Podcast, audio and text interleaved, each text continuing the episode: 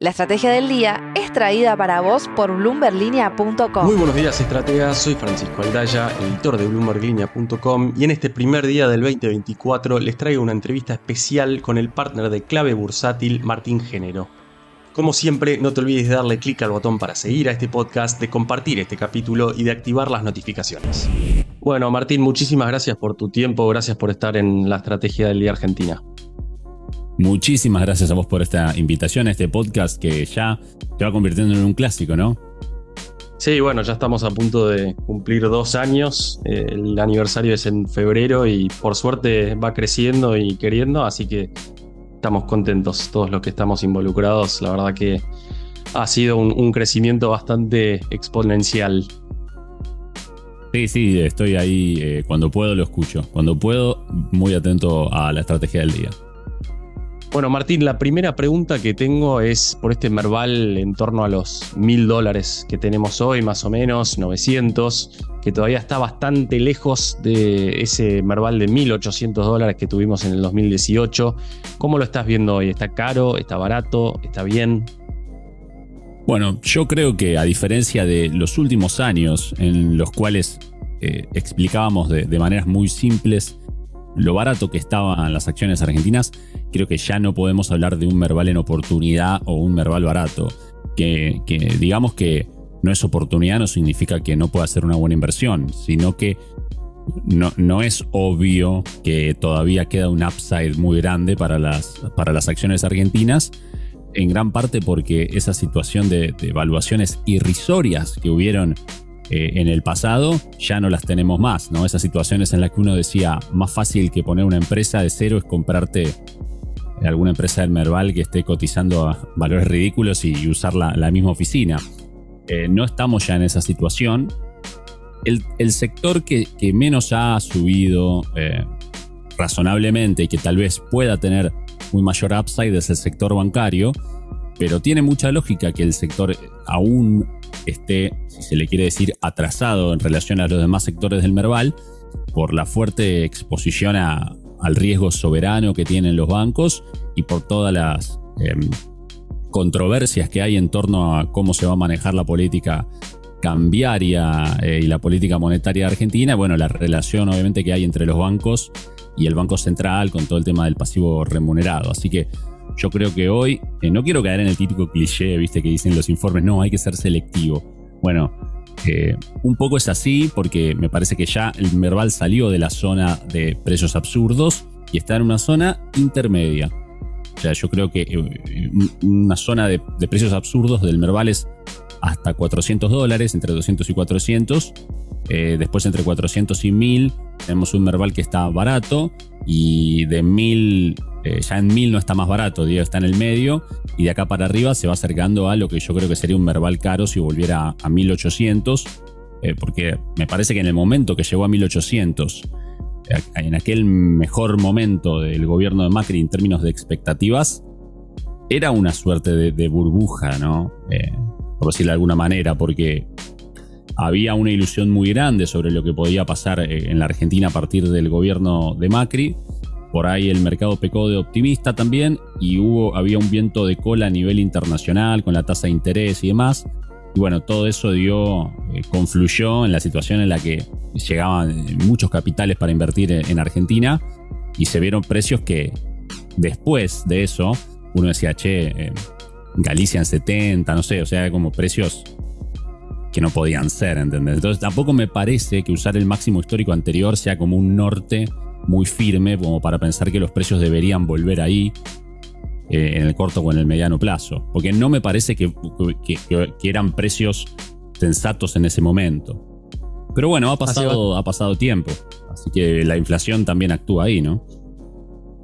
Sí, perdón que casi te interrumpo. Hace bastante que no reviso cuánto subió desde que asumió Massa, que es cuando empezó a subir fuertemente el Merval en dólares. Pero mm, mi pregunta es, donde estamos parados hoy, teniendo en cuenta todos los riesgos que hay, ¿no? Hoy viernes, perdón, jueves se anuncia un paro de la CGT para enero. Em, nada, mi, pregunta es, ¿podemos esperar una fuerte corrección eh, en el Merval? Sí, primero te respondo lo, lo que preguntaste así al pasar, 200% subió el Merval desde el mínimo cuando asume masa. El índice, me refiero a 200%, hay acciones que han subido mucho más.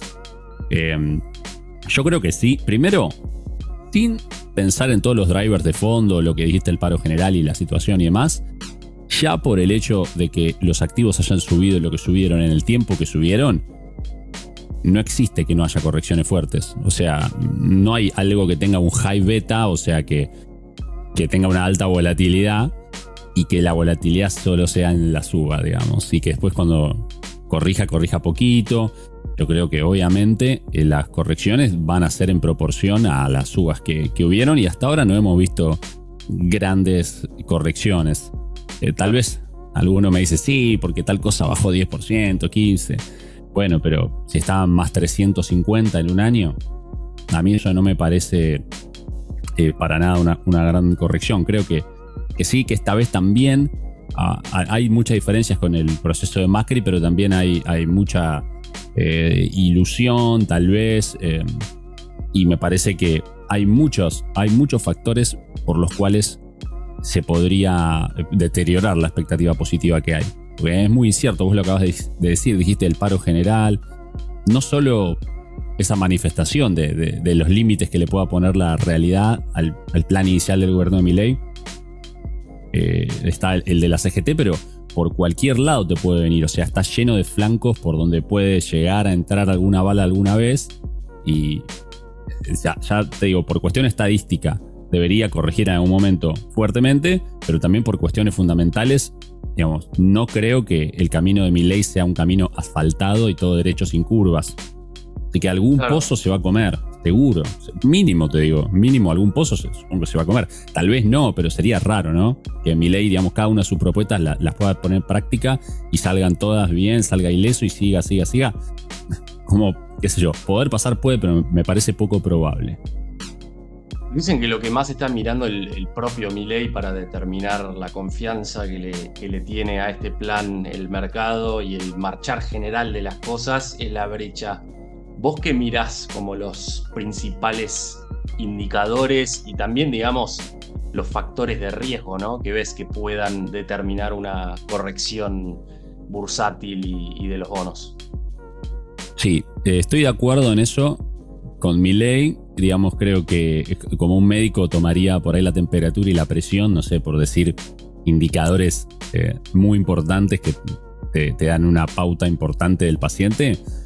Me parece que sí, eh, la brecha y te sumo uno más que es eh, el saldo de, de la operación del mercado cambiario cada día, si el central compró o vendió, especialmente porque es por ahí donde al paciente le da el infarto, digamos, ¿viste? Pase lo que pase, sea como sea la crisis, cómo se termina manifestando, digamos, finalmente la gran crisis, siempre con un quebranto del Banco Central, al que se puede haber llegado de distintas maneras, ¿no? Eh, entonces entiendo que ver eso, o sea, si recupera reservas, me parece que es un, es un gran indicador y por suerte las primeras dos semanas viene bien y la brecha también. Pero hay que tener en cuenta que estos eh, dos indicadores eh, te, puede, te puede engañar. Es como que te diga, bueno, mira, el médico tomó la fiebre y le dio que tenía alta temperatura. Pero si la persona estaba en un cuarto donde hacía calor, capaz que la alta temperatura la dio por el cuarto, no por la persona. O sea, hay, eh, digamos, algunas baldosas flojas que uno puede eh, equivocar el diagnóstico.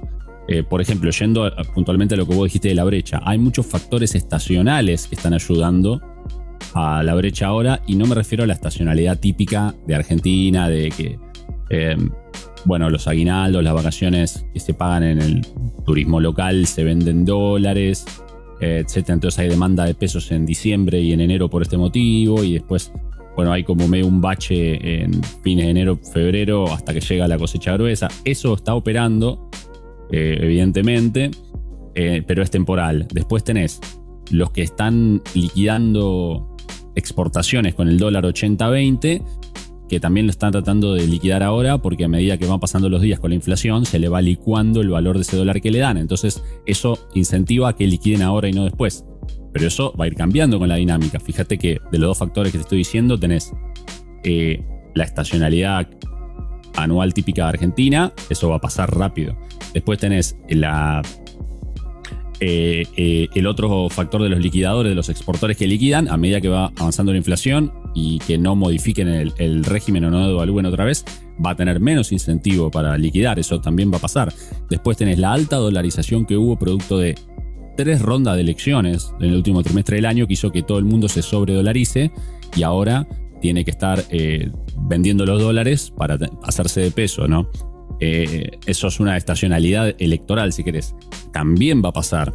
Eh, entonces, todas las cosas que están ayudando mucho a la brecha a estar tan baja son todas estacionales. No digo que no hay ningún mérito ni ningún efecto real de, de que haya cambiado el presidente y que haya un nuevo plan y demás. Obviamente esa expectativa mejora la brecha, que es como ese indicador, como la fiebre del paciente, pero me parece que hay muchos ayudines que son temporales y que se van a ir. Entonces, si yo pudiera aconsejar a mi ley, le diría, me parece bien que mires la brecha, pero eh, tenés que mirar un poco más profundo también, probablemente lo esté haciendo, ¿no? pero tenés que ver un poco detrás qué hay, porque esta situación de brecha actual tiene muchas chances de ser una cuestión temporal y a medida que vayan pasando los días, eh, van a ir bajando por su propio cayendo por su propio peso y encima va a empezar el debate en el Congreso de la ley ómnibus y demás y ahí también puedes tener un revés. Entonces yo no me dormiría en los laureles viendo esta brecha que me parece impresionante. El día eh, miércoles 27 de diciembre llegó al 10%, eh, que me pareció totalmente inaudito. Me parece que no es muy sostenible, digamos. Hay demasiados factores en el horizonte que, pueden conspirar contra un repunte de la brecha y no necesariamente va a significar que está fracasando mi ley. Entonces tampoco le, pondría tanta, tanta importancia, sino siempre hay que desmenuzar el dato y, ver los factores que están detrás. Obviamente no, no tenemos una bola de cristal, pero es inevitable eh, hablar de un repunte de, la brecha a partir de, de febrero, marzo, cuando pase el veranito cambiario. Mirá, si todo sigue así, sí, pero no sabemos. Esto a mí me pasa mucho con los análisis y las recomendaciones. Vos no sabes, como, vos decís, no tenemos la bola de cristal, ¿no? Por ejemplo, eh, había un consenso total de que si ganaba Milei las elecciones, eh, iba a subir el dólar. Porque Massa lo venía pisando mucho, el dólar paralelo, me, refiero. Pero después Milei, eh, en el segundo día fue asumido, dio este gran vuelco, Caputo, Carlos Rodríguez anunció que se bajaba de todo eh, y el mercado tuvo una reunión Caputo con los, eh, los representantes de los bancos en la rural. Eso fue de buenas a primeras y el panorama cambió por completo. Desapareció la dolarización, desapareció todo lo que Milei había estado diciendo durante la campaña y antes de la campaña, porque acuérdense que Milei tenía este, este discurso de soy el único candidato que tiene un plan, ¿viste? Un plan que lo tengo escrito, lo pueden ver. Eh, bueno, todo eso, y digamos, nosotros operamos con, con esas hipótesis, cambió de golpe y el dólar bajó en vez de subir. Entonces, tomando ese ejemplo, digo, seguimos como ahora, veo prácticamente imposible. Siempre uno tiene que, tener la humildad de pensar que, se está perdiendo de algo porque nos mantiene en mucho mejores analistas.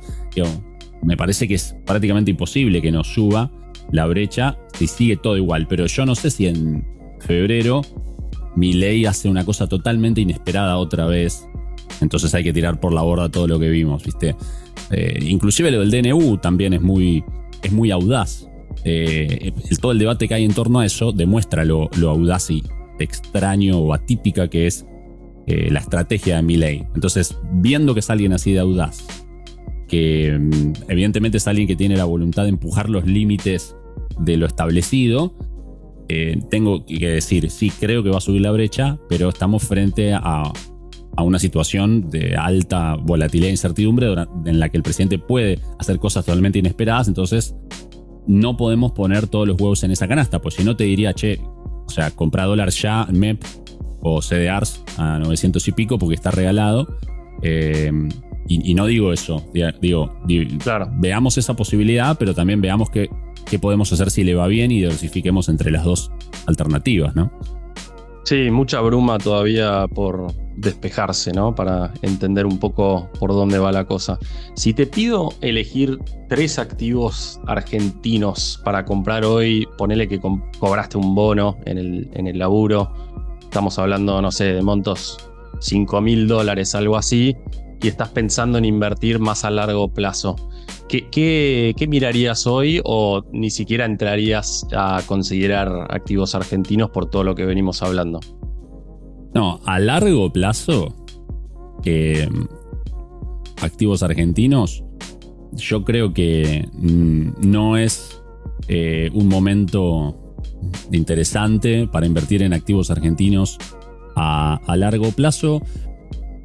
Podría decir algunos. Lo que pasa es que es, tan eh, incierto. Yo creo que la posibilidad de que salga mal es muy grande también. De hecho, si yo creo que lo miro es difícil decir esto, ¿no? Pero bueno, si yo lo miro como un extranjero y no conozco, no sé ni dónde queda Argentina, no importa, y vos me lo das así como un ejercicio académico, te diría que tiene más chance de que le vaya mal que le vaya bien. Entonces es difícil. bueno, aunque sea conociendo poco de Argentina, ¿no? La experiencia de Macri, yendo para atrás en los 90 con la experiencia de Menem, digamos, la pendularidad de Argentina es un tema que se conoce. Entonces, por ahí, hoy el extranjero inversor está viendo con desconfianza este nuevo proceso.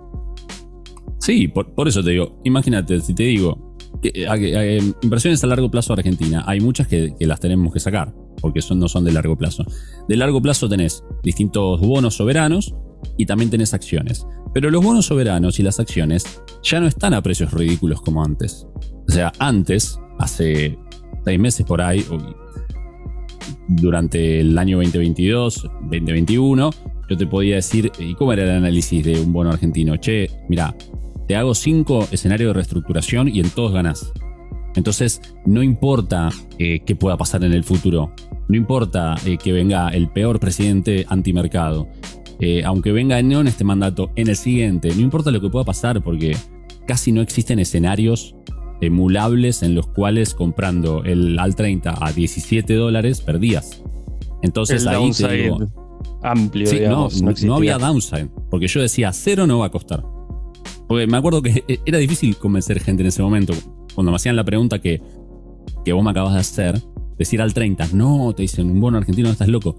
Em, entonces las explicaciones eran, pase lo que pase, es prácticamente imposible que, pierdas, porque mira, cero no va a costar. Si, cuesta cero el al 30, ¿vos lo comprarías? Sí, obvio, porque no tengo que poner nada listo.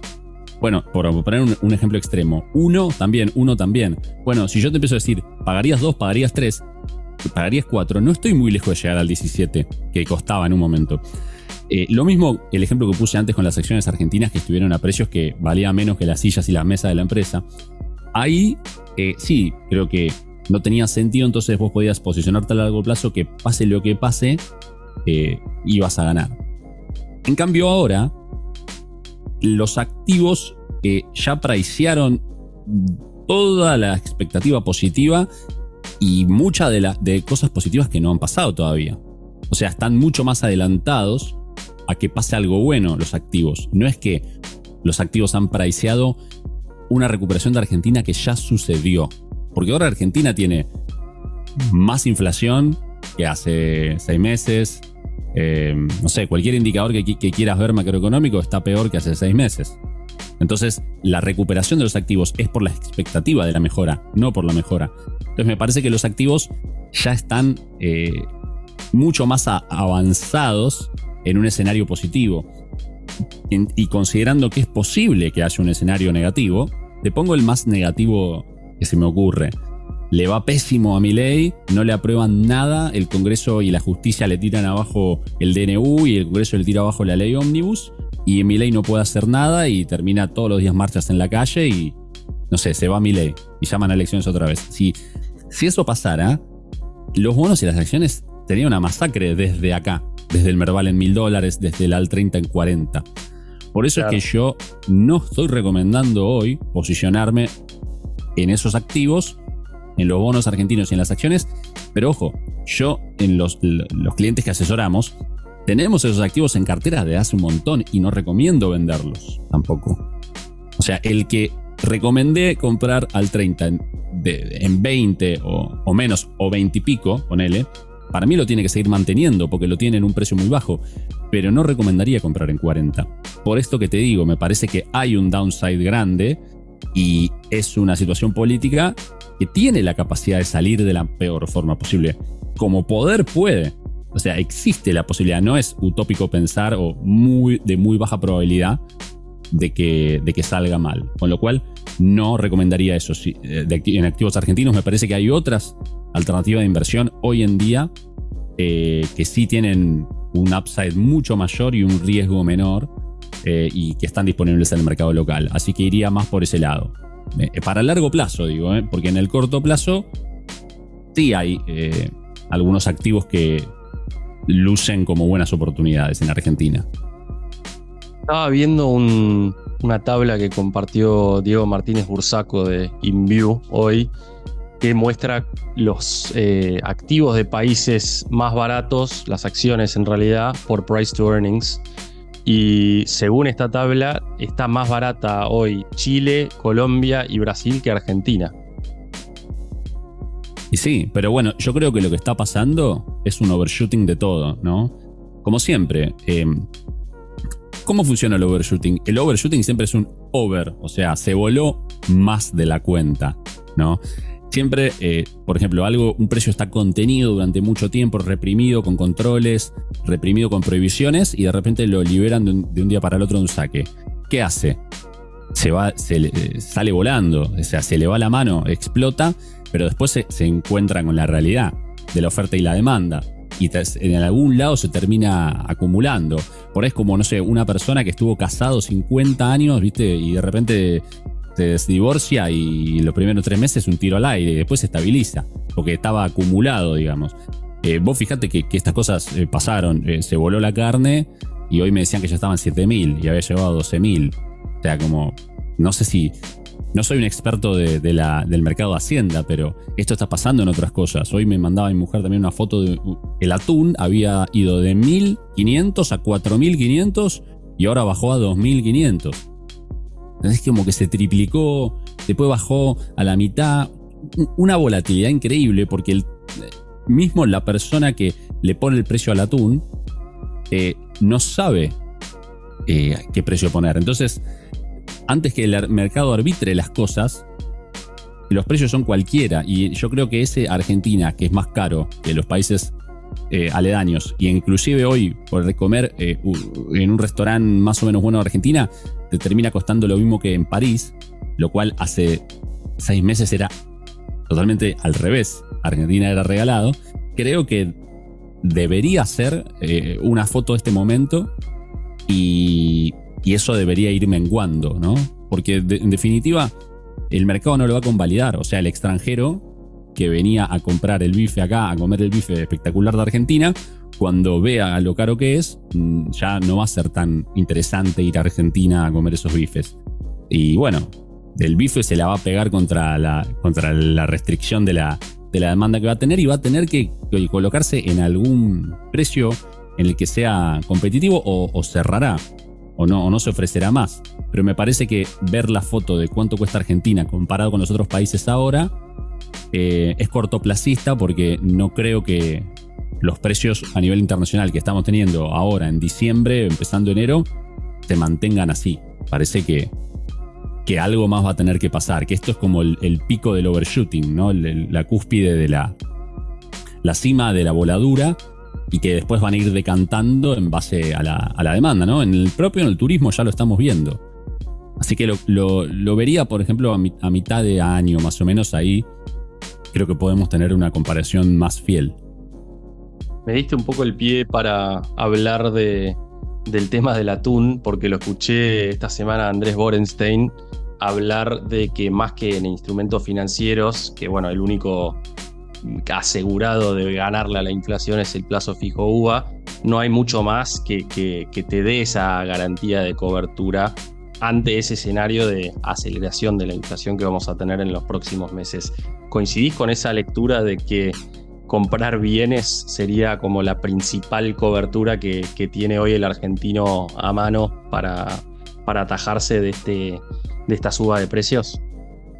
Sí, pero me parece que no se puede tomar como cobertura per se, porque solamente si esos bienes vos eh, los ibas a consumir sí o sí después. Porque si no, tenés que estar vendiéndolos, los bienes después para volverlos a convertir a, ser líquidos. Eh, si vos te ibas a comprar algo o vos tenés un consumo habitual de algo y adelantás ese consumo, sí. Pero si, si no, o sea, comprarme cosas que no necesitaba porque van a subir, en definitiva lo estoy haciendo es, es me estoy descapitalizando y nada más.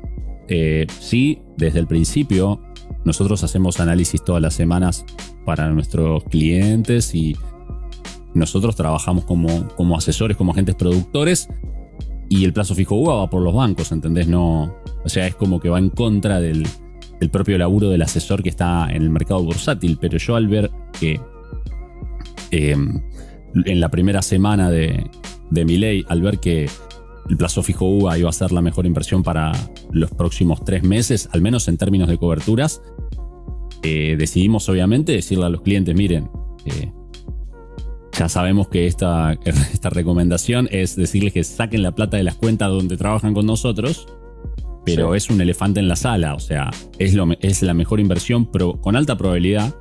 Eh, de acá a los primeros, más que tres meses tal vez, pero fundamentalmente diciembre, enero y febrero, probablemente tengan inflaciones más altas que la de eh, octubre, noviembre, diciembre del año anterior.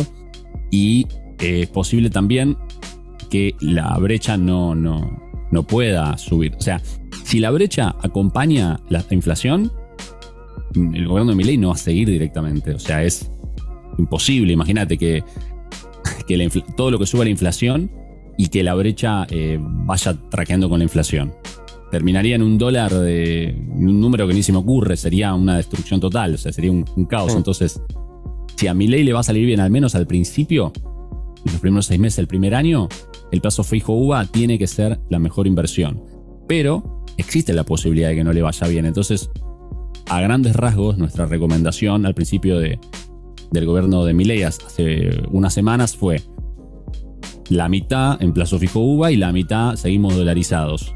¿no? Y algunas, algunas alternativas de obligaciones negociables y más para, para quedar dolarizados y no estar solo en MEP o solo en dólar, sino poder pasar alguna tasa de interés de acá algunos meses, pero plazo fijo UVA también. Aunque eh, el plazo fijo UVA tiene sus riesgos y, no quiero entrar en esos riesgos cinematográficos de que haya corralitos de pesos o cosas así, viste, que son muy eh, amarillistas por ahí sino que, que justo haya, eh, haya un timing, un mal timing respecto de la brecha y que no, no te digo que explote todo y la brecha vuelva al 150 o 200%, pero si, si dos días antes de que te ves el plazo fijo el dólar pega un acomodamiento del 30% y te va a quitar bastante rentabilidad en términos de dólares de tu plazo fijo UVA.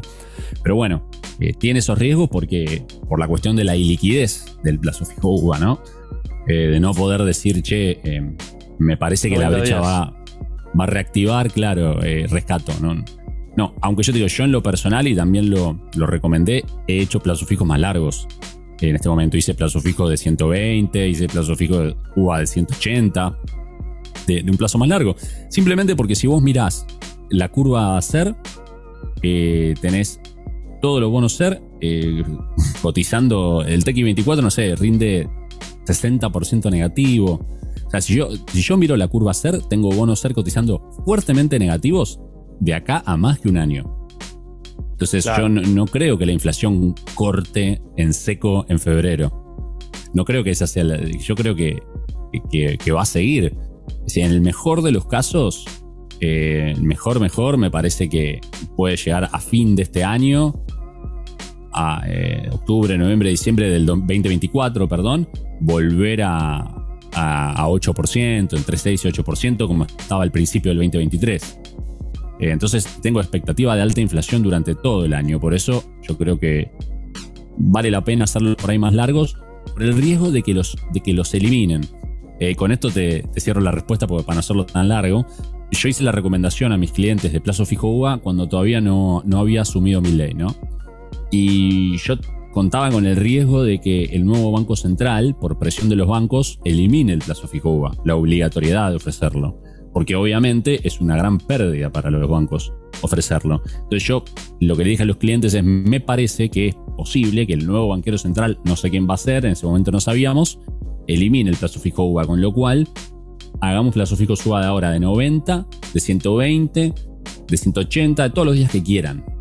Eh, porque hay que tener en cuenta que tiene un retraso eh, el cálculo de la inflación, más o menos de 45 días. Entonces, si vos haces un plazo fijo ahora de 90 días, vas a estar agarrando la inflación de antes y la mitad de los 90 días de inflación.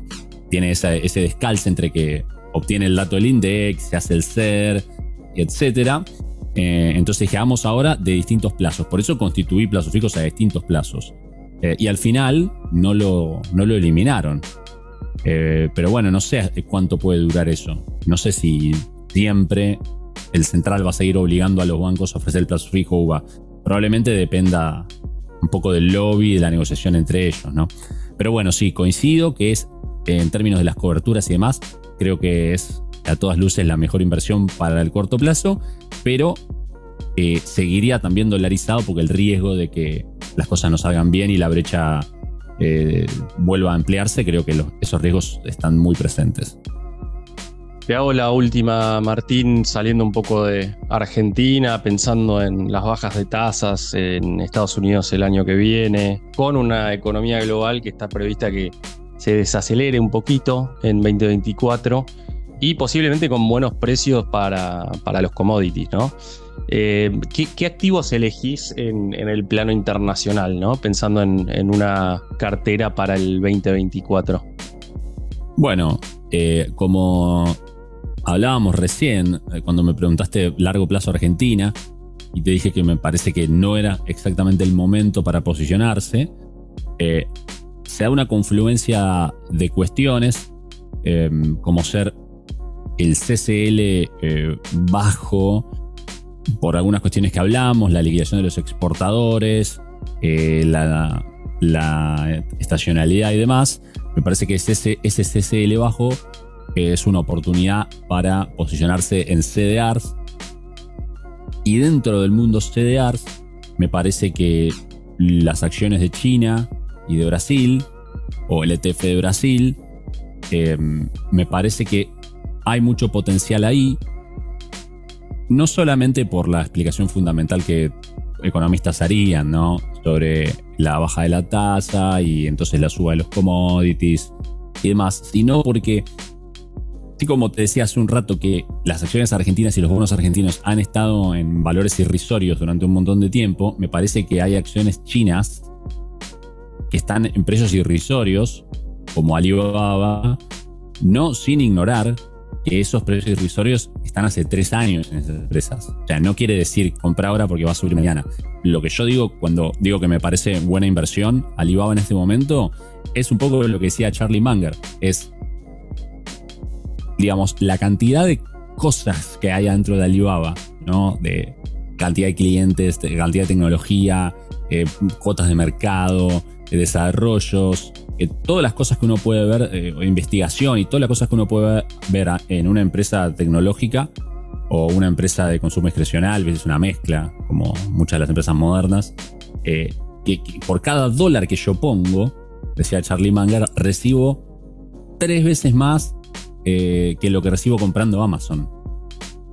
O sea, entonces yo creo que esas valuaciones tan bajas son productos de cuestiones políticas, geopolíticas, bueno, la cuestión de China y su régimen de gobierno y demás, pero me parece que es un, precio irrisorio. Entonces, sin importarme a mí si va a subir este mes, el otro, o va a subir en noviembre, o por ahí se pasa todo el año y, y no me dio un gran rendimiento. Pero no me importa tanto cuándo vaya a subir, sino que yo sé que estoy comprando esto re barato y que en algún momento va a dejar de estar así barato. Y vos viste cómo son las acciones. Capaz que Capaz que durante el 2024 no me da una alegría, pero cuando arranque se va a multiplicar por 8 y va a haber justificado que yo me pase X años esperándola. Eh, sí está en esa situación Alibaba, creo que está muy cerca del mínimo histórico, que el mínimo histórico lo, logró hace algunos meses. Eh, luego subió y ahora volvió a bajar y quedó cerca de ese mínimo histórico. Entonces, yo aprovecharía por ahí. Y Brasil, si bien no está eh, en zonas de mínimos, Brasil ha estado eh, con una gran lateralización durante años, el, índice brasilero, y sin ponerme muy técnico en términos de gráficos, ha eh, superado valores eh, importantes en, las últimas semanas que habilitaría tal vez a pensar en que se corte la, no tendencia, o la lateralización de Brasil. Hay, indicadores que, muestran, digamos, que algo diferente está pasando en los últimos días bueno, el, ¿cómo se llama? El superávit comercial de Brasil viene muy arriba también. Eh, y bueno, está toda esta cuestión de viento a favor de la, Fed pegando la vuelta con la tasa de interés, ya mandó la señal, no bajó la tasa, pero mandó la señal y viste el mercado se, eh, se, va adelantando y al mismo tiempo tenemos las bolsas americanas todas en nuevos máximos históricos. Entonces, si yo empiezo de nuevo y digo, che, CCL eh, barato, ¿no? Relativamente barato en relación a los demás activos del mercado. Bueno, dale, me quiero posicionar en aprovechar, posicionarme en CDRs. Bueno, ¿y en qué? Y bueno, eh, Estados Unidos está de nuevo en máximo histórico. Y a mí realmente eh, me gusta ese tipo de inversión que te digo de buscar algo que está bien destruido y esperarlo, ¿viste? y, cuando a través de, de, esa, de ese sesgo. Miro el mercado y digo, me parece que emergentes, hablando de las, de las inversiones que están disponibles en, la bolsa hoy, el ETF de emergentes, el ETF de Brasil y las acciones chinas, que está Alibaba, Baidu, eh, JD y creo que está NIO también. Eh, me parece que todos esos activos son interesantes para comprar, pero no estoy diciendo que van a subir en el corto plazo. No sé cuándo van a subir, pero a estos precios para mí son para comprarlos y esperarlos porque pase el tiempo que pase, cuando suban te van a devolver todo el tiempo que esperaste. Clarísimo, Martín, ves valor ahí. Bueno, te súper agradezco por tu tiempo. Muchísimas gracias por estar en la estrategia del día y obviamente seguimos en contacto. Gran, muchas gracias a vos por invitarme. Es un placer y estoy a disposición cuando necesiten. Esto fue un nuevo capítulo de la Estrategia del Día Argentina. Yo soy Francisco Aldaya, editor de Bloomberg Línea, y me puedes seguir en Twitter en arroba franaldaya. No se olviden de darle clic al botón para seguir a este podcast y a la campanita para que se enteren al instante cada vez que sale un capítulo de lunes a viernes. Espero que tengas una gran jornada de descanso. Esto fue La Estrategia del Día Argentina, escrito y narrado por Francisco Aldaya. Producido por Arturo Luna y Daniel Hernández. Que tengas un día muy productivo.